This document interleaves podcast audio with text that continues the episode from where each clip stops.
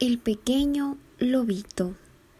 El pequeño lobito había quedado huérfano y papá Sol y mamá Luna decidieron adoptarlo.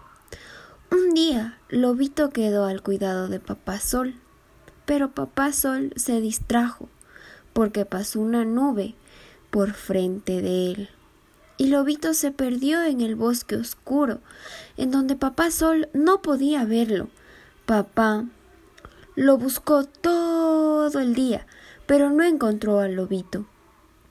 Por la tarde, ya cansado y vencido, acudió a mamá Luna, quien salió presurosa con todo su esplendor al caer la noche y comenzó a llamar a su lobito.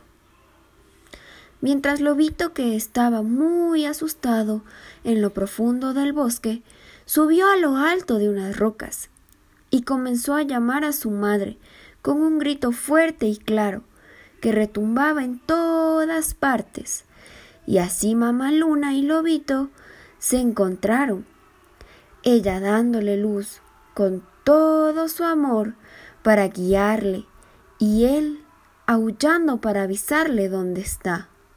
Así, la familia se pudo reunir y ellos vivieron felices para siempre.